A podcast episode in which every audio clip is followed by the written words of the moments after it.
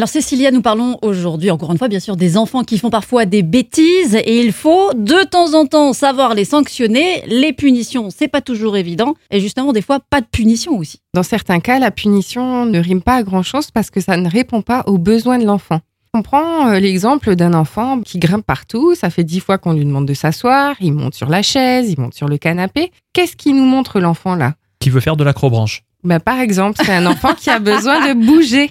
Donc là, le punir, le sanctionner et lui demander de rester immobile ou à l'écart, ça va pas servir à grand chose parce qu'on n'aura pas répondu aux besoins de l'enfant. Là, il va vraiment falloir être vigilant et observer dans quel cas il fait la bêtise et euh, pourquoi est-ce qu'il monte euh, ben, 50 000 fois sur cette chaise. L'enfant nous exprime là le besoin de bouger. Donc, qu'est-ce qu'on va lui proposer? On va lui proposer du coup plutôt d'aller faire un tour au parc, euh, là où il va pouvoir grimper, sauter, courir.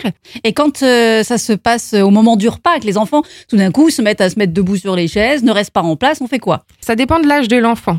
Souvent, les petits ne veulent pas manger. Ben, ça peut être lié à une poussée dentaire, ça peut être lié à différentes choses. Il a passé une mauvaise journée, il n'arrive pas à exprimer son besoin. Mhm. Donc là, on en revient vraiment toujours à la même chose. Observez votre enfant, questionnez-vous qu'est-ce qui va, qu'est-ce qui va pas, pour pouvoir répondre à ses besoins.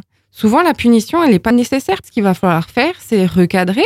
Parce que si on a fait un tour au parc et que du coup, ben, il monte encore sur cette chaise, c'est que d'une, soit il n'a pas compris la règle parce qu'on a satisfait son besoin, soit que euh, l'enfant euh, a encore envie de bouger. Donc du coup, on va lui proposer plutôt une activité où il va pouvoir euh, se relaxer et se poser, arriver à se calmer au niveau émotionnel. Oui, parce qu'à un moment donné, les parents n'ont plus forcément envie de bouger tout le temps. Après, il y a d'autres sanctions qui peuvent être posées, mais pour des choses qui enchaînent une conséquence.